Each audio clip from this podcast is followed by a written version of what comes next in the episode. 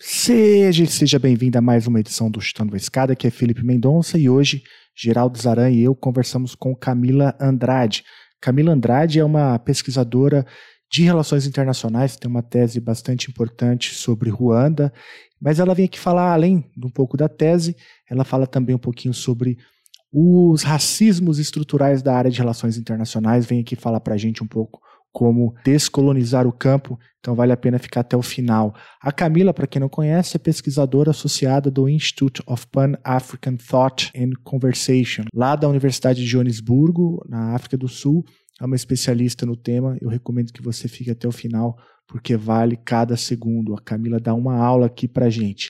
E olha só, você sempre pode ajudar o Chutando a Escada compartilhando esse episódio, dando lá cinco estrelas no seu agregador favorito, ou também, para aqueles que podem, é possível contribuir financeiramente para a gente poder manter isso aqui funcionando, para manter o nosso editor, a nossa assessora recebendo ali um suado dinheirinho. Para isso, basta entrar em www.chutandoescada.com.br barra apoio e lá você vai encontrar várias formas de ajudar financeiramente o Chutando, tudo bem? Então vamos lá, vamos para o papo. Então com vocês, Camila Santos Andrade, que fala para gente como descolonizar o campo de relações internacionais do Brasil. A escada é uma construção que serve para fazer um deslocamento vertical. Nem sempre é assim, mas tem um jeito de facilitar tudo isso. De elevador? Não.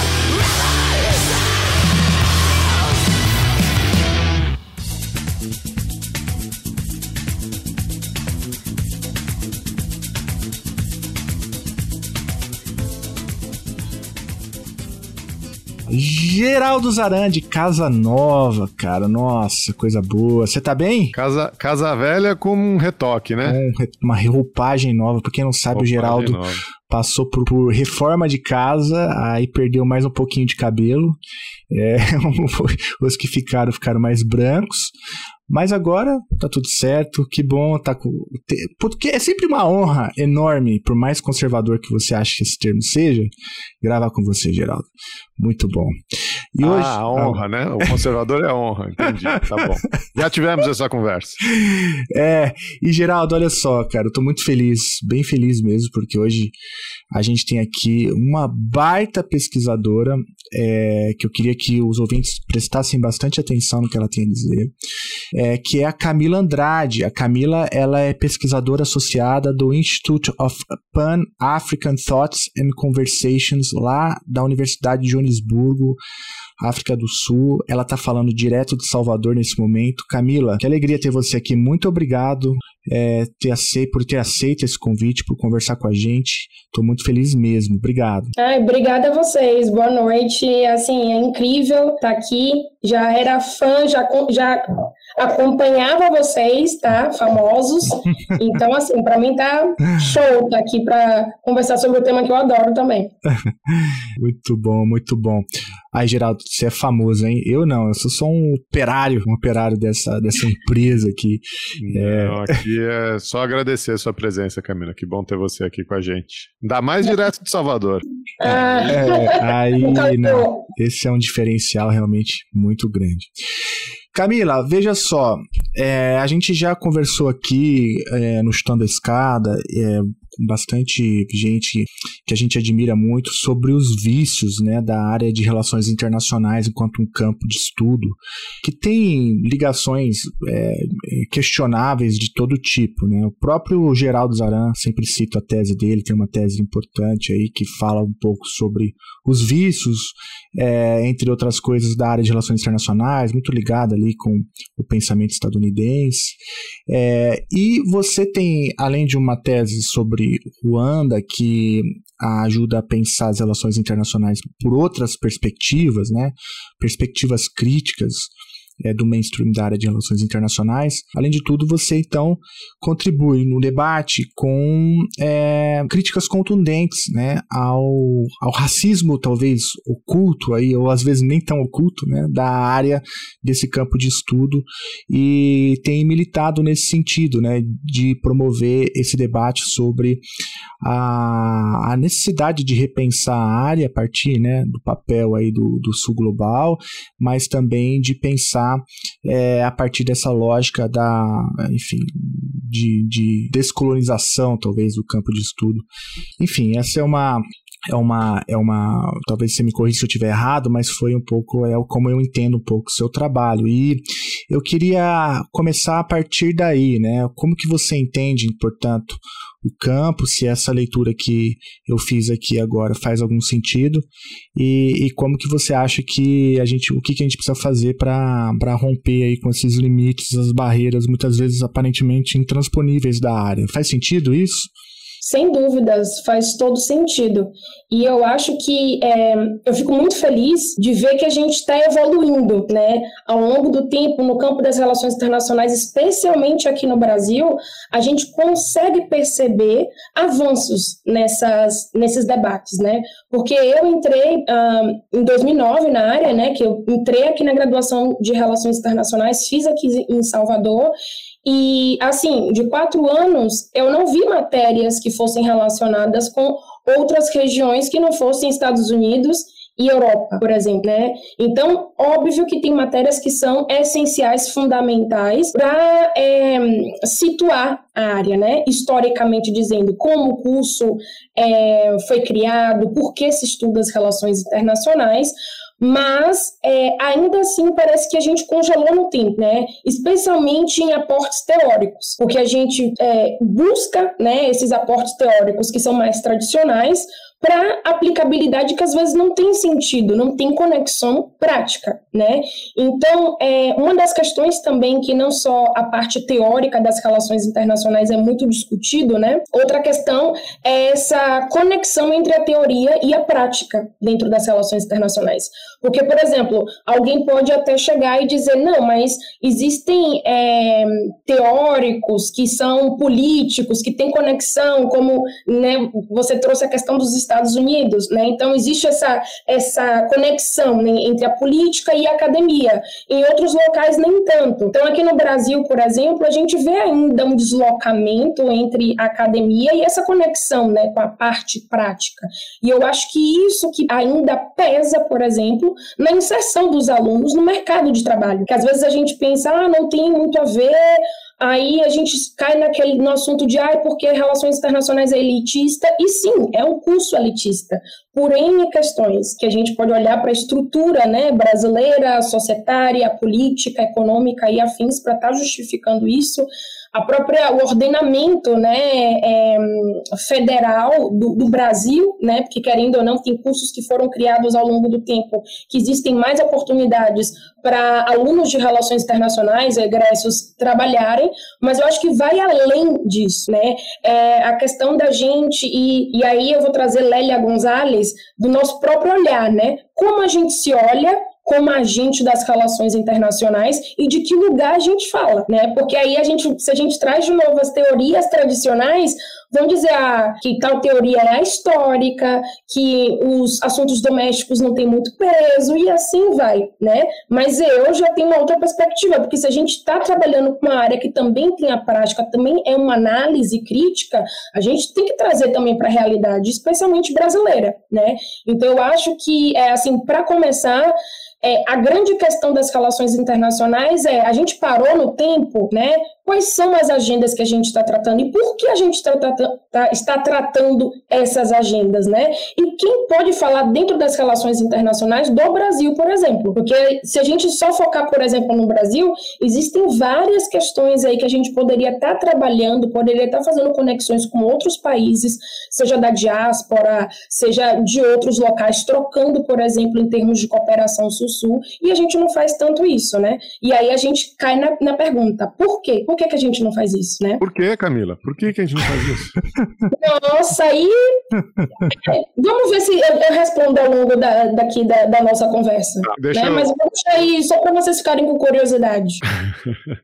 Deixa eu. A gente aqui costuma é, falar muito também, a gente costuma apresentar os pesquisadores é, para os nossos ouvintes, né? E eu acho que eu estou com um pressentimento que talvez isso coloque a sua perspectiva é, teórica, né, analítica, ainda, ainda em mais contexto, né? Então, Camila, conta pra gente quem é você, como é que você caiu nessa, nesse tema de pesquisa, nesse tema de atuação aí de, da, de descolonizar as relações internacionais? Nossa, você desvendou toda a minha estratégia, né? Porque, sem dúvidas, é isso. Porque, assim, para os ouvintes que não me conhecem, eu sou uma mulher negra, nordestina, né? Dentro do campo das relações internacionais. Então, se eu não me autodefino, aí a gente já começa por um outro viés, né?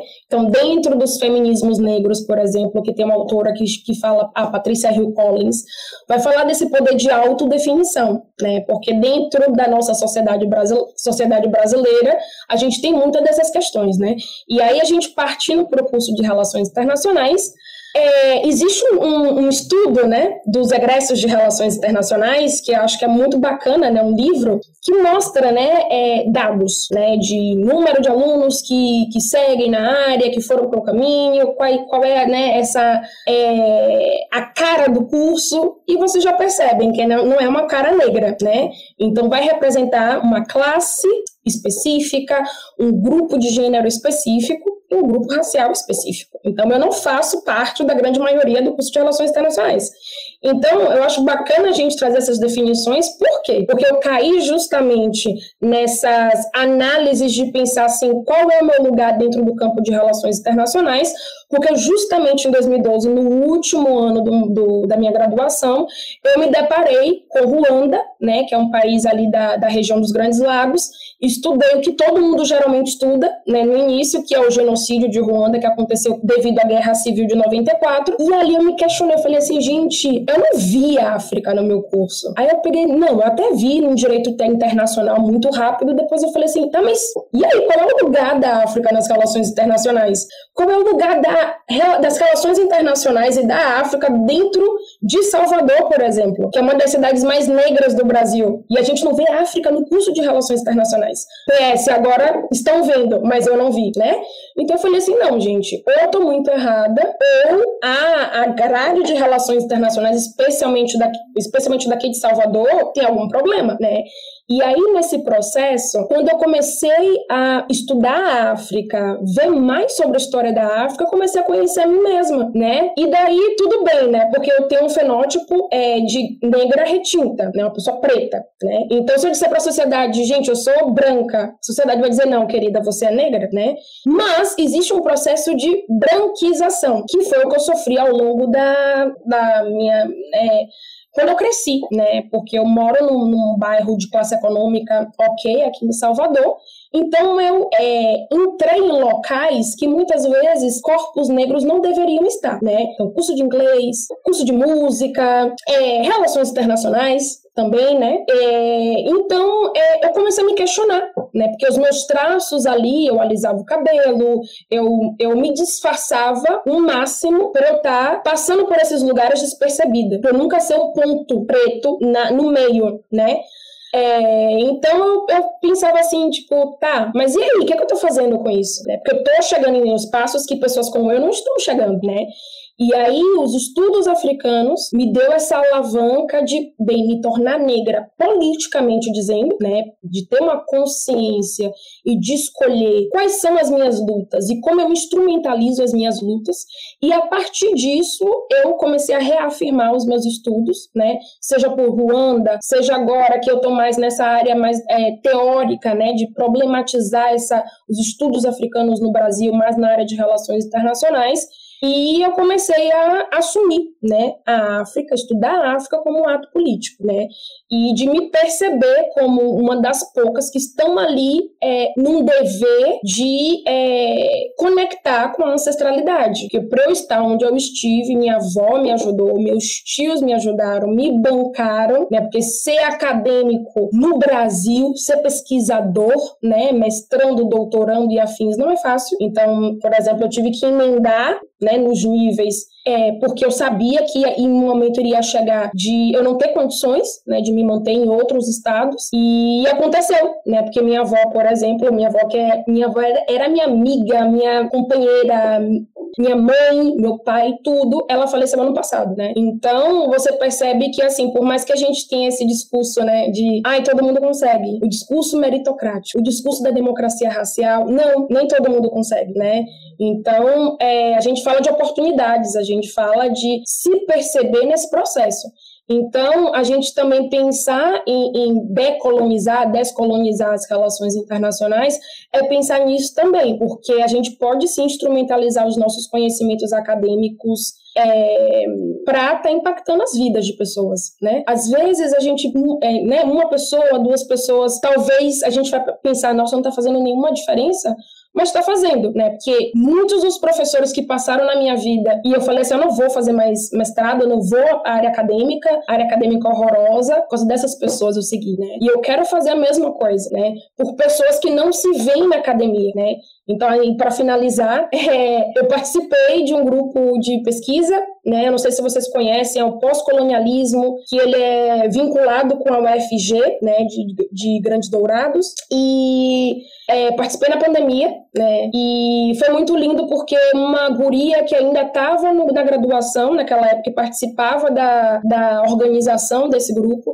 ela falou assim: Nossa, eu nunca vi uma pessoa negra doutora dentro das relações internacionais. Agora eu acho que eu tenho, eu posso, né, ter possibilidade de, talvez, quem sabe, seguir a carreira acadêmica. Não sei. E eu fiquei olhando assim, eu falei assim, gente, é, é real, né? Eu tive contato, por exemplo, com a professora Karine Silva, da UFSC, então não foi assim, tipo, nunca vi pessoas pretas, né? Ou não lidei, porque eu fui para UFSC, aí tem em São Paulo também. Mas assim, quantas pessoas, né, no curso todo? Então, é, para mim, eu tenho uma, uma grande felicidade de ter escolhido a minha área e fazer sentido, né? Não só em termos acadêmicos, mas em termos pessoais, que eu acho que isso é sensacional. Camila, como chama, como chamava sua avó, só para registrar aqui? Ela se chamava Nazaré. Grande Nazaré é um exemplo aí pra gente. Né? Camila, olha só, é muito bom te ouvir, assim, e é, eu tenho tanta coisa para te perguntar, mas você tocou vários pontos, né? Eu vou escolher um aqui para a gente seguir com essa conversa. Bom, a. Você, então, tem uma, uma história de vida que se conecta, então, com o teu objeto de estudo, as favas, né, neutralidade axiológica, né, a neutral...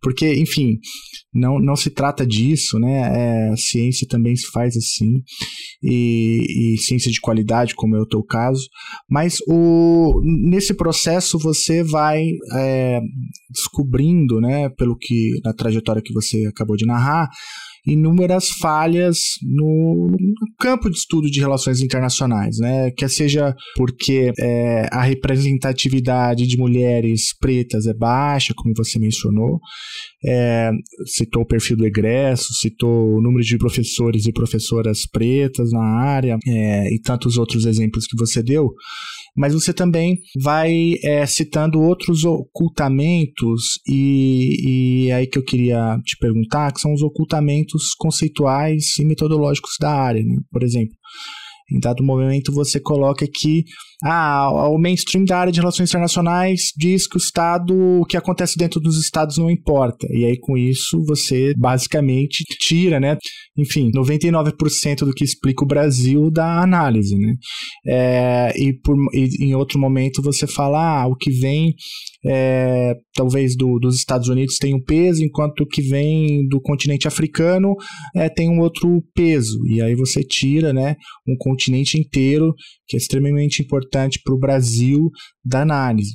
Enfim, eu queria te provocar para te ouvir um pouco sobre esses ocultamentos da área, assim, como que você, é, quais são os principais, né? É o que pesquei alguns na tua fala, é, e como que talvez o aluno ou aluna de relações internacionais ou de áreas afins que te está te escutando agora, é o que, que eles precisam fazer para não cair nessa cilada, né? Você trouxe pontos fantásticos, porque assim é, foram Então, as coisas que eu trouxe aqui, que eu fui elencando, foram as coisas que eu observei nesses anos como estudante, né? Porque se for colocar assim em termos de ser professora, eu ainda sou muito nova, né? Na, na área, na prática, né? Então, eu acho interessante que quando você está nesse início e você tem tantas perguntas, né, em termos é, metodológicos, teóricos e afins, e na prática você vê que, olha como é, esse, esse gap, né, esse, essa lacuna, como ela existe, você percebe que você tem que ter práticas didáticas diferentes, né? E não é culpando, por exemplo, os professores que passaram na minha vida, porque querendo ou não, é um ciclo vicioso que existe dentro do campo das relações internacionais, e aí eu vou focar também no Brasil, porque é a minha experiência, né? Então, por exemplo, essa questão da aplicabilidade da teoria. É, eu, te, eu passei, assim, pela, pela graduação, mestrado e doutorado, a gente aprendia, assim, as teorias, mas parecia que era uma coisa solta, né? Porque as pessoas e os próprios alunos, e aí na minha prática em sala de aula, eu percebia que ainda existia isso, e eu dizia assim, nossa, isso é uma, uma questão, né? E aí, se tem professores que participam de bancas, especialmente de, de, de graduação, vão perceber que os alunos eles não conseguem entender por que a gente usa a teoria. Por que a teoria é importante para análise, né? Que é, por exemplo, você pegar uma lente, né, os óculos, colocar aquele óculos e ter uma resposta para aquela realidade. E cada teoria que você for colocar, você vai ter uma resposta diferente, porque são aportes conceituais de cada teoria que vai ser diferente, né? Então, para eu chegar nessa lógica, eu tive que começar a reestudar teoria, né, e ver lá, ir para os clássicos, ir puxando até né, chegar e pegar de outras áreas das relações internacionais para começar a entender, especialmente, por exemplo, que é ciência política, né? Que dialoga, relações internacionais está ali, do guarda-chuva, mas as práticas metodológicas são bem mais rigorosas, podemos dizer assim, né? Do que dentro das relações internacionais. Porque se você for para diferentes estados, diferentes é, faculdades, as práticas vão ser diferentes, né? De metodologia, de, de método, abordagens e afins. E aí eu estava numa, numa banca e eu conversei com outro professor e falei assim: olha, uma grande questão que a gente tem dentro do curso é a questão metodológica. É o ensino da metodologia em relações internacionais. O que é metodologia em relações internacionais, né? Então a gente tem algumas matérias aí ao longo do curso que talvez, olha, até fazendo minha, é, não falando de todos os cursos, né? Porque assim, o Brasil é gigante, mas assim, ao longo do tempo que eu saí de Salvador, fui para Santa Catarina, fui para Rio Grande do Sul, dialogo com outros pesquisadores e participo de bancas, né, de graduação, mestrado e doutorado, eu vejo a mesma questão, que é essa questão metodológica de você entender a metodologia, entender é, é, práticas metodológicas para você construir o trabalho. E aí a pessoa entender qual é o sentido de se trabalhar com determinado tema, né? Então, essa lógica aí, eu acho que a gente ainda está falhando. A gente não está falando disso em sala de aula. E está virando uma repetição de, por exemplo, querendo ou não, a área de relações internacionais, ela foi formada por diferentes profissionais. E está tudo bem, né? Então, a gente tem historiadores, a gente tem economistas, a gente tem administradores e assim vai. Não tem problema. Mas quando chega na hora da aplicabilidade da teoria, a gente não sabe aplicar. Porque se a gente é mais da história, a gente vai contar uma história, uma narrativa história que é importante, mas onde entra a teoria e os conceitos, né? E aí trazendo para mim a realidade, no doutorado que eu comecei a tentar pensar o estado de Ruanda diferentemente de teorias como não sei Chile, né? Né, que vai pensar a formação do Estado moderno, ou outras teorias que são mais né, realistas, né, neorrealistas e afins, eu me quebrei toda. Porque eu falei assim, gente, como é que eu vou olhar para o Estado é, africano? Se a gente pode chamar assim, porque África são 54 países, barra 55, se a gente pega a União Africana, né, os Estados membros da União Africana, né? Então, a gente pode ter uma, uma uma teoria ali de ai, quais são é, a formação né, organizacional, estrutural e afins, mas como isso vai transbordar vai ser diferente, né? Vai, vai depender do tipo de colonização, né? vai depender do tipo de descolonização, dos processos de descolonizações, sem contar com as dependências que ainda existem, né, com o neocolonialismo. Então eu me vi ali sem ter com quem conversar, porque quem era de uma área de ciência política ia puxar para não, mas tem que estudar biopoder, tem que estudar isso, tem que estudar tal coisa. Eu dizia, não quero ir por aí. Ah, mas se vai para uma pegada histórica, tem que estudar essa formação, não, não, não. Concordo, trouxe isso, mas não foi suficiente, né?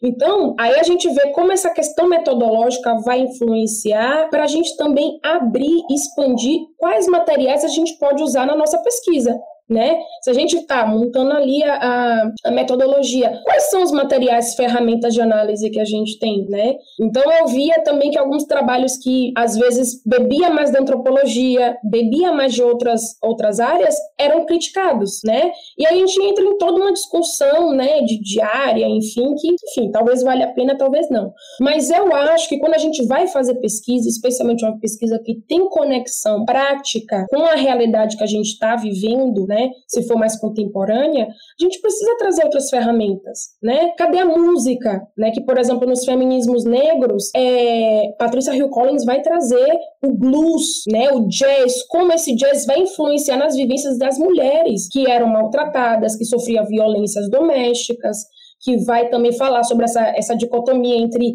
gênero e, e, e, questão racial, porque tem gente que vai dizer, ah, não, existe uma hierarquia, né? O gênero vem acima de raça e para Patrícia Hill Collins não vai existir. Existe uma interseccionalidade, né? Então é, tá tudo ali, é tudo opressão, né?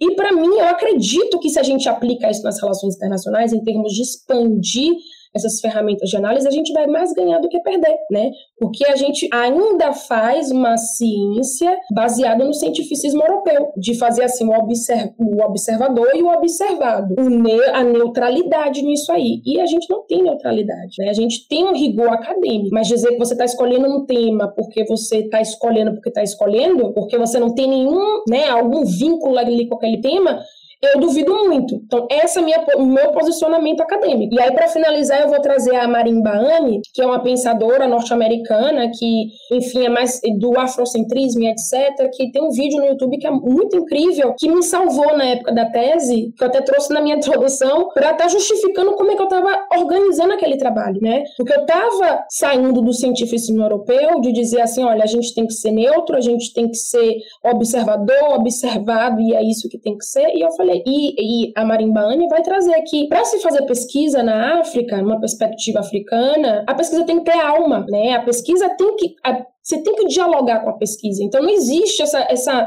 essa divisão tão drástica entre racional e essa parte mais né, da alma, né, do irracional, do emocional, que muita gente diz assim, ah, você você tem muita emoção no que você está estudando, né? Então eu acho que sim, tem que ter emoção. Existe uma diferença entre apenas militar e não ter argumentos para isso, e você militar, estudar e ter uma argumentação para isso, né? Ter dados para você estar tá sustentando as análises. Então eu não vejo qual é o problema nisso. Fala um pouquinho mais para a gente dessa sua experiência na, na África, Camila. É, você foi lá fazer pesquisa de campo para o doutorado? Como é que isso se encaixa aí? Bem, é, é uma história muito bacana porque assim, é, 2012 eu tive esse encontro né, com Ruanda nas minhas pesquisas, e quando eu é, falei para o meu coordenador, que estava na banca também, eu falei assim, olha, eu quero ir para Ruanda, né, porque eu li um monte de livro, vi todas as resoluções das Nações Unidas sobre, mas eu pensei, tudo bem que naquela época era 2012, já tinha coisas escritas sobre Ruanda, né, como é que tá agora e afins, mas isso não chegava para quem fala português, né, a gente tem que falar ainda da barreira idiomática, né, o que é está sendo escrito em português e o que é que está sendo escrito em inglês, em francês e em espanhol, né?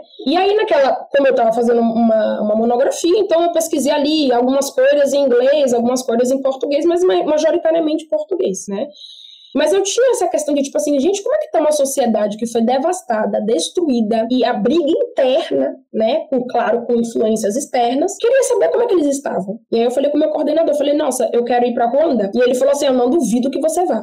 Cheguei em casa, no mesmo dia, eu falei com minha avó, minha avó, eu quero ir pra Ruanda. E ela falou, não, você não vai, você não tem dinheiro. Você não tem dinheiro, minha filha, por favor, né? Aí eu falei assim, não, eu vou, vou colocar na minha cabeça, não sei quantos anos vai, né, vai passar aí pra eu ir, né?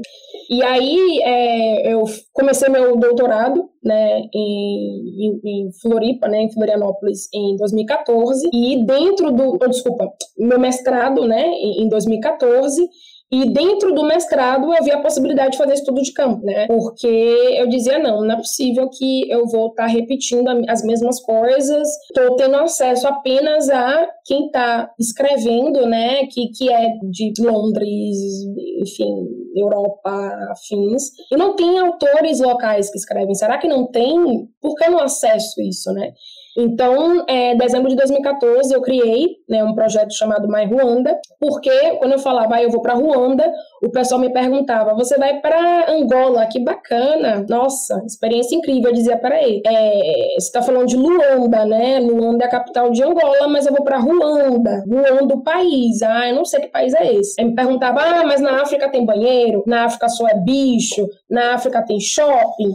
Aí eu falei, não, peraí, vamos lá, vou criar esse, esse blog, um blog que na época era horroroso, agora ainda existe, mas está mais bonitinho de design, né? É, e eu falei, não, vou colocar aqui e, e aí eu, né, na brincadeira, falei, olha, eu vou fazer uma lavagem cerebral nos meus amigos, porque eles de tanto ouvir sobre África e Ruanda, quando eu chegar em julho, que é o dia, a época do meu aniversário, eu vou lançar uma campanha de arrecadação, né, como se fosse uma vaquinha, alguma coisa assim. Vou pedir meus presentes em forma de doação e ainda junto esse dinheiro para ir para Ruanda, porque ainda tem essa questão na pesquisa brasileira, né? A gente não tem fundos para viajar, porque assim no norte pode ter trabalhos fantásticos, claro, porque eles têm dinheiro para ir. Ah, vou passar, sei lá, seis meses em qualquer país, a gente, né? Porque a gente também tem essa questão dentro das relações internacionais que a gente não é incentivado a fazer pesquisa de campo. Mas, bem, quem tem dinheiro para ir lá, Benin, por exemplo, ano passado a passagem estava custando 11 mil reais. Bem, eu não tenho. Quem tem, que legal, né? Então, só de passagem 11 mil reais, né? Então, assim, eu meio que me organizei ali. Em 2014 eu criei esse projeto. Julho chegou, fiz a campanha de arrecadação, foi muito bacana, porque professores, alunos, alunos que viraram agora professores, que a gente se conheceu nessa campanha, consegui a meta, Fui para Ruanda em, em 2015, né, novembro, e foi muito bacana porque eu cheguei lá, tinha questão pessoal, claro, né, de estar no continente africano, e eu estava estudando e dizendo, gente, preciso ir para preciso para África, quero conhecer, quero saber como é, né? E que foi incrível, porque eu me via ali no, meio dos pretos e dizia, gente, estou em casa, e às vezes eu ia no shopping, essas coisas, né, de, de racismo brasileiro, né, estrutural, às vezes eu entrava num shopping e aí eu tava com alguma sacola na mão, eu já ficava assim, será que vão dizer que eu roubei, meu Deus? Será que, será que... E nada, sabe? E eu falava, gente, é muito, é muito estranho sentar esse peso e, essa, e essas, esses pensamentos demais, sabe? De tipo, ah, eu vou no shopping, mas se eu for de Havaianas vão achar que eu tô, né muito desarrumada, mas se eu tô assim, vão achar que eu, que eu sou empregada doméstica, mas se eu sou, né, em nada, né?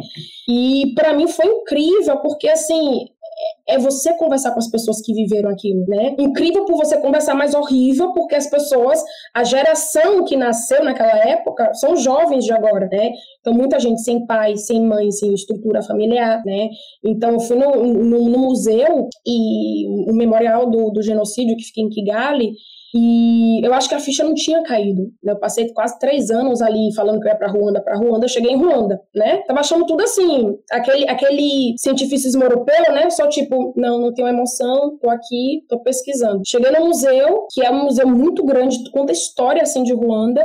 E tem uma sala que eu acho que é a pior parte de todas, que é a sala que tem uma luz bem fúnebre que tem as fotos de todo mundo. Então você sai desse mais de 800 mil pessoas que morreram para as caras das pessoas, os nomes das pessoas. Né? Então você, como aqui em Salvador a gente fala da cara aos bois, né? De tipo assim, é diferente quando você fala 800 mil pessoas. Agora, quando você fala o nome, a idade, você vê o rosto da pessoa, é diferente. E aí eu cheguei no rosto, eu conversei com, com um funcionário que estava lá, falei, nossa, vi e tal, não sei o quê fotos e tal, e ele falou: Nossa, tem uma foto do meu pai lá. Ali, aqui, aquilo ali para mim já tinha dado. Entrei no banheiro ali do, do rosto, eu comecei a chorar. Eu falei assim: É, eu tô aqui, eu tô aqui, isso é importante, né? Então eu comecei a ver que, assim, é importante a gente ir em loco, é importante a gente não ficar só satisfeito com os livros que a gente tem acesso, né? Então ali também eu comecei a ver outros escritores, querendo ou não, tinha mais é, coisas escritas em Kinyarwanda, também em francês.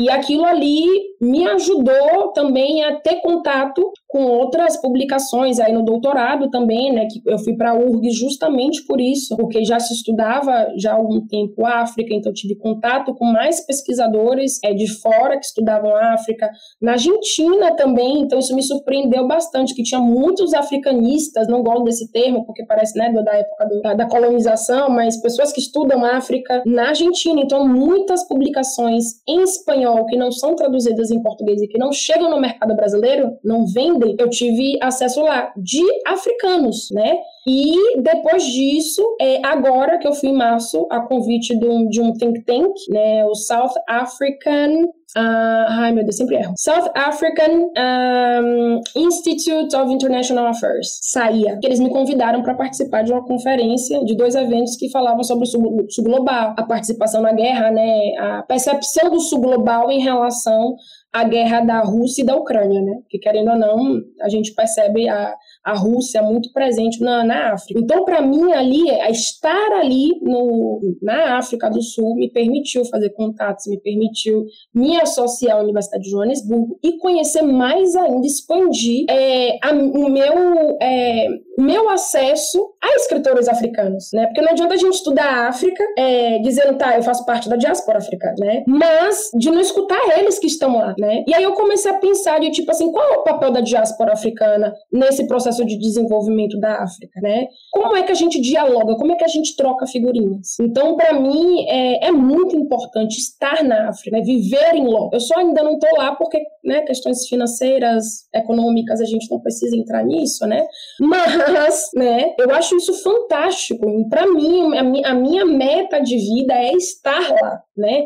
É, seja Ruanda, África do Sul, Gana, né? Países que estão, que produzem conhecimento e às vezes a gente não tem acesso. E aí a gente se pergunta por que a gente não tem acesso a esse conhecimento, né?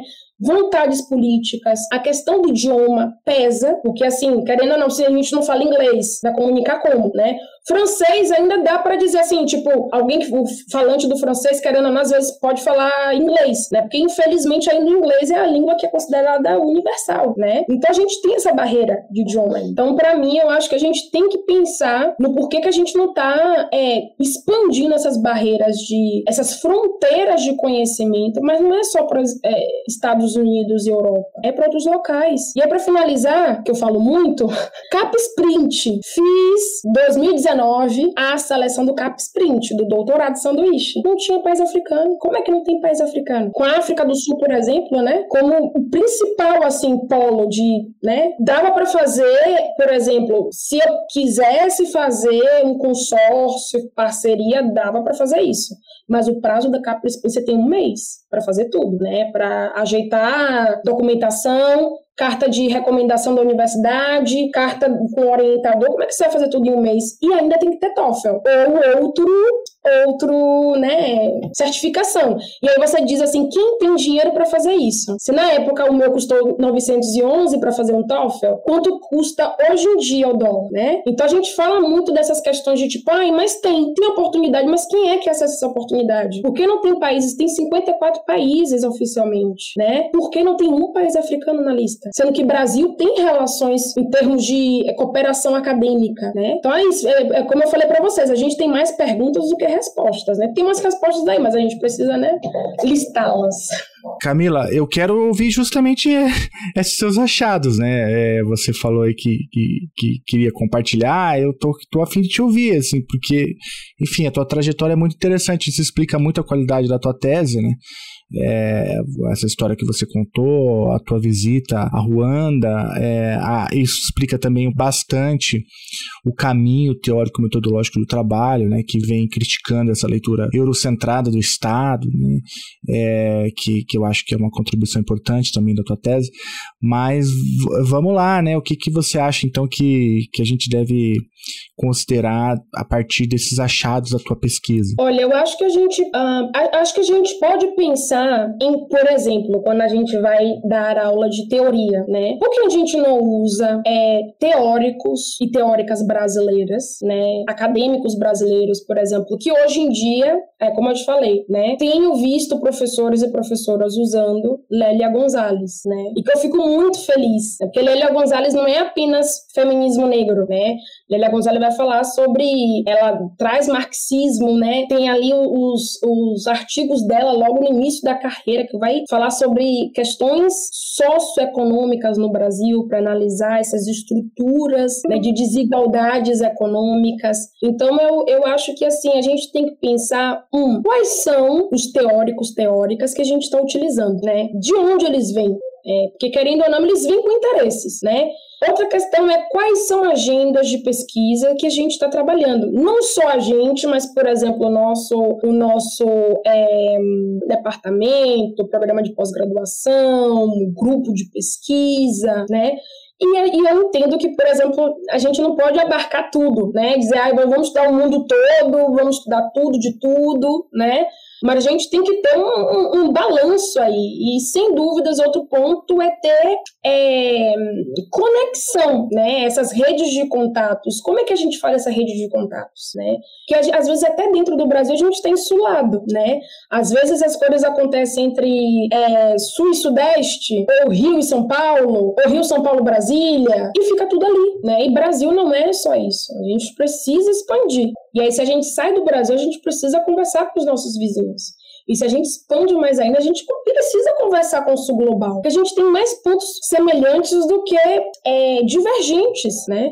Então, às vezes a gente tenta olhar tanto para o, o, norte desenvolvido, aquele que tem dinheiro e não sei o que, que a gente sabe por que, que eles têm dinheiro, né? Mas a gente não olha para os nossos, né, para aqueles que estão lidando com a situação do cotidiano do dia a dia, né? E aí a gente pode trazer, por exemplo, agora que está tão falado que é o BRICS mais os outros países, né? Que está aí, né? É, conversando, dialogando, né? Não dizendo vamos destruir a ordem que vigente, mas estamos aí, ó, nos posicionando, né? Dialogando, conectando. E eu acho que dentro das relações internacionais, especialmente no Brasil, a gente está caminhando. Eu não posso ser, é, né? Não posso ser também dizer 8 80 Tá caminhando, a gente começou a fazer isso. Mas eu acredito que, assim, quanto mais debate a gente tem em relação a isso, melhor, porque a gente vai saindo desse é, academic case, primeiramente, e desse, dessa disputa de ego. Que eu acho que quanto mais disputa de ego que tem na área, menor reflexão que vai impactar na vida de não só da sociedade, mas os próprios estudantes e nós mesmos como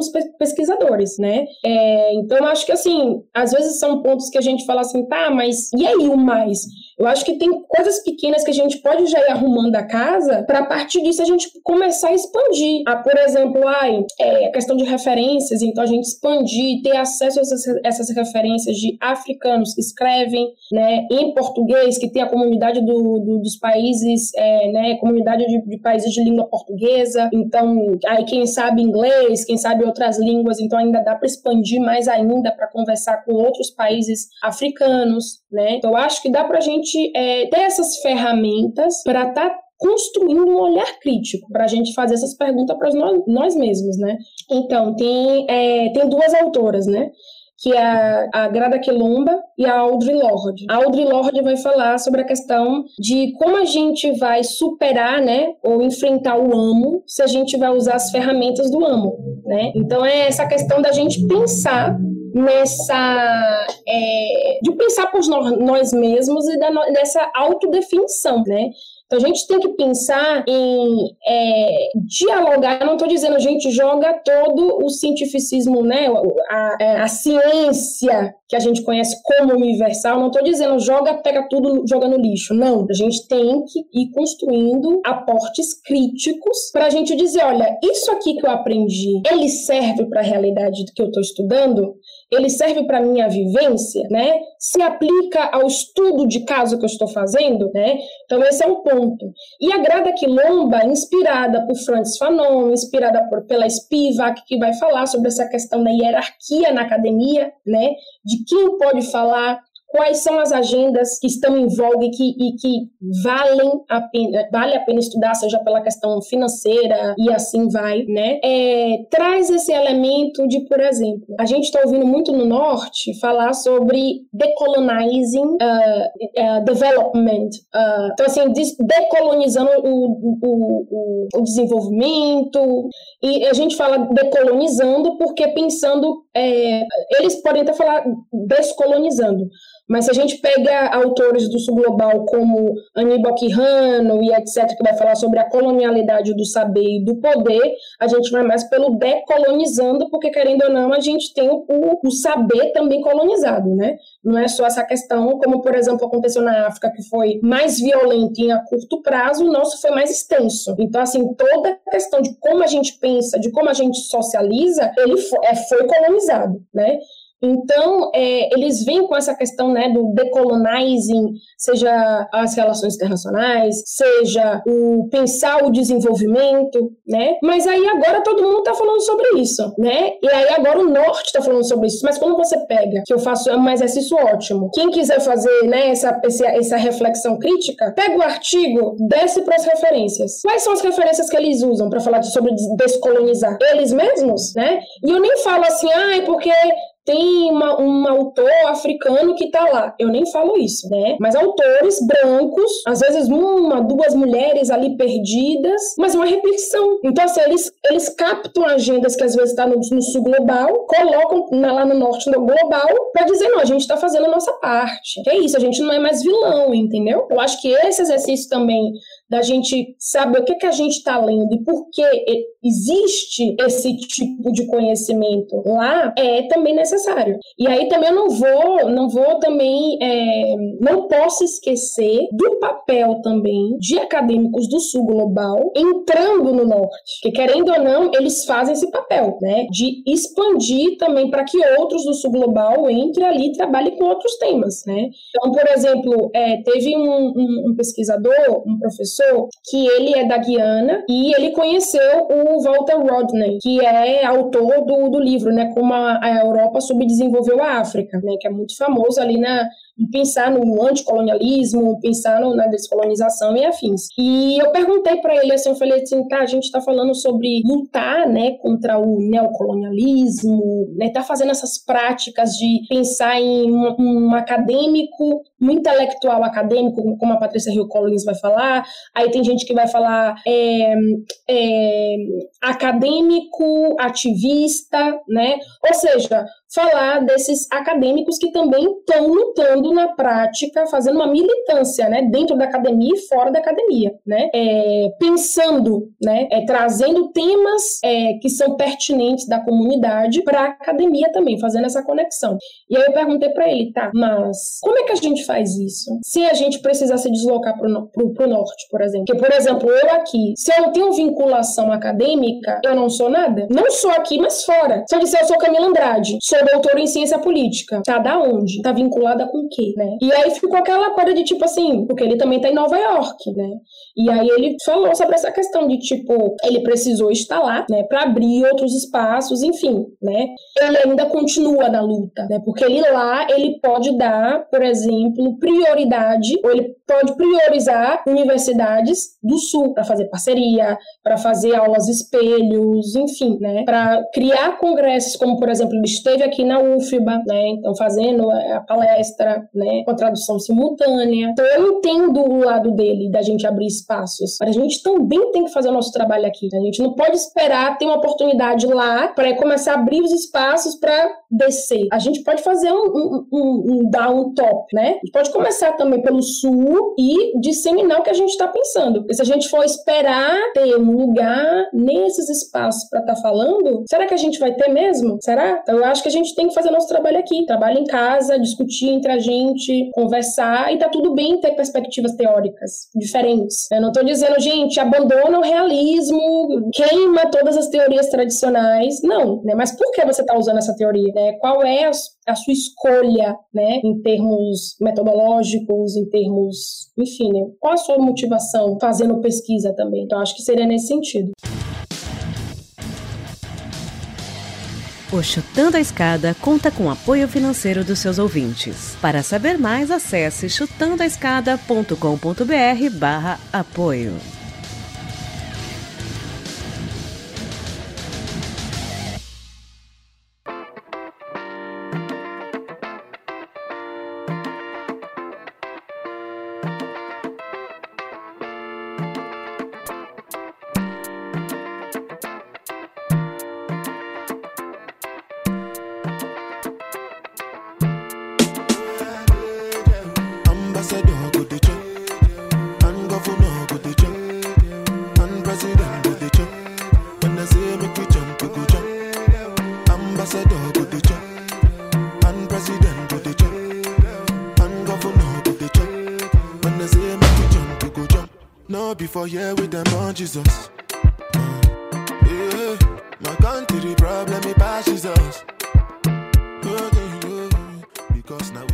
Camila, você falou tanta coisa importante, né?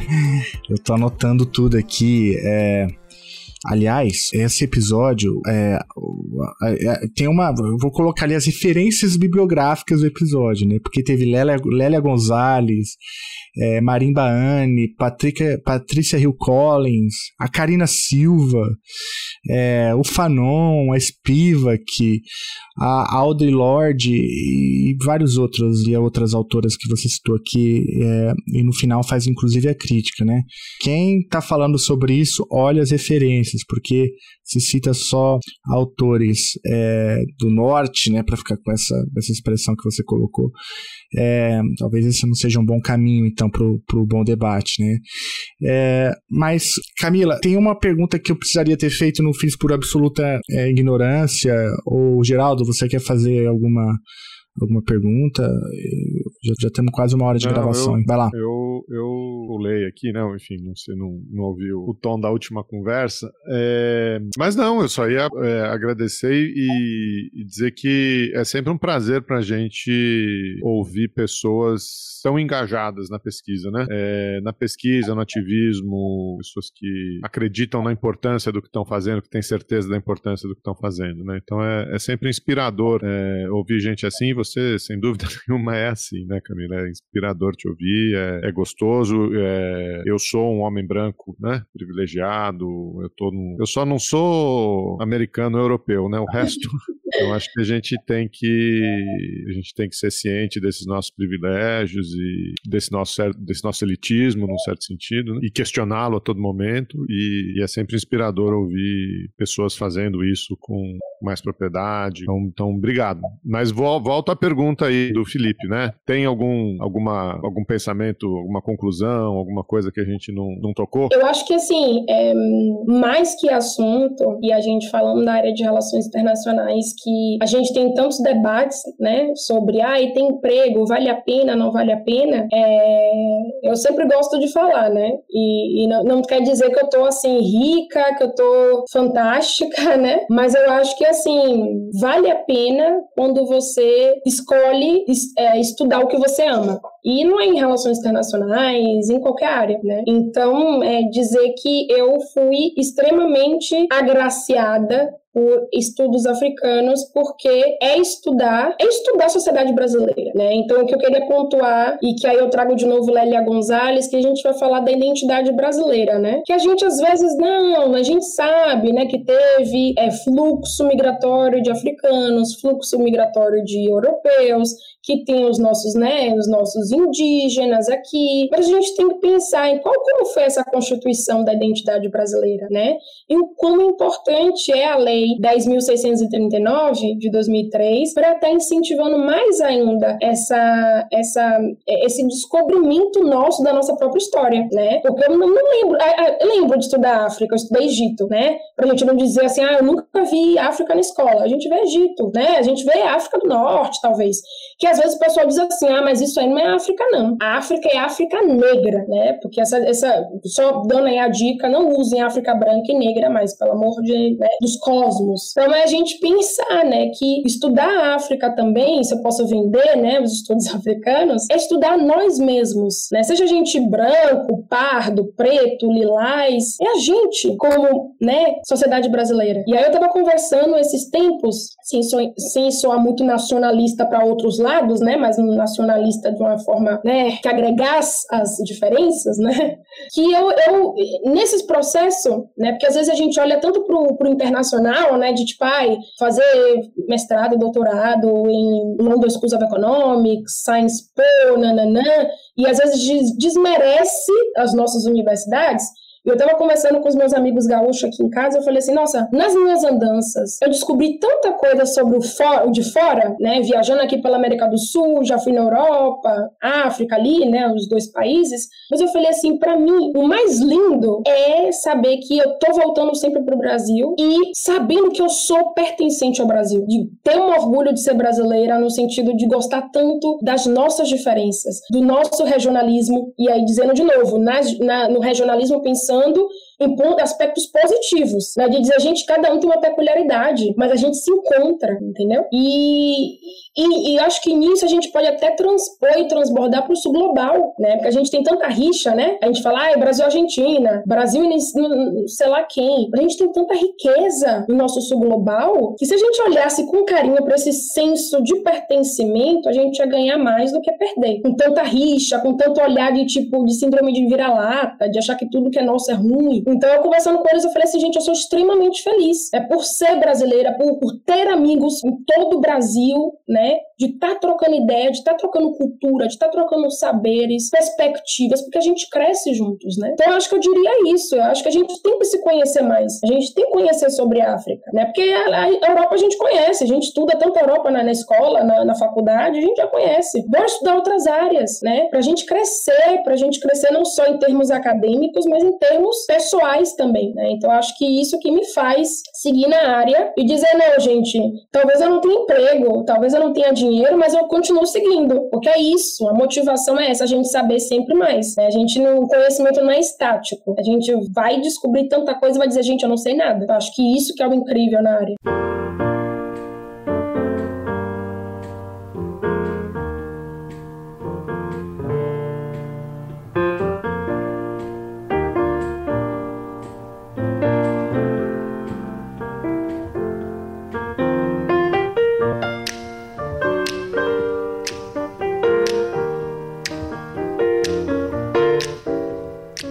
Camila, muito bom te ouvir. Olha, é, eu estou bem, bem feliz mesmo.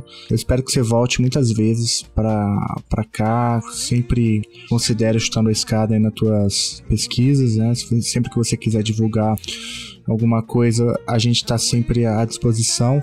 Leiam as autoras que foram citadas aqui, inclusive a Camila Andrade, é, que tem, como eu disse, uma tese bastante importante sobre boa parte das questões que a gente discutiu aqui hoje, é, falando sobre é, as iniciativas de reconstrução pós-guerra civil pelo estado de Ruanda de 2000 a 2020, pesquisa em campo, né, em loco, a gente ouviu aqui. É, Camila, muito obrigado mesmo. Foi muito legal te conhecer e te ouvir, viu? Ah, muito obrigada a vocês, né, por é, ceder esse espaço e trocar figurinhas também, né, que eu acho que isso que é, que é incrível.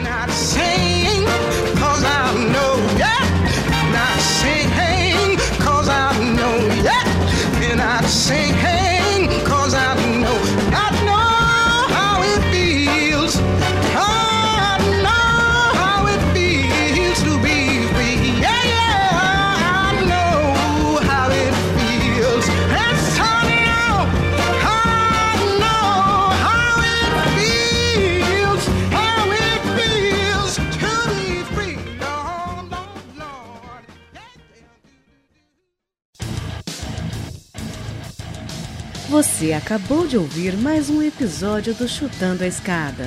Para apoiar, acesse chutandoescada.com.br barra apoio.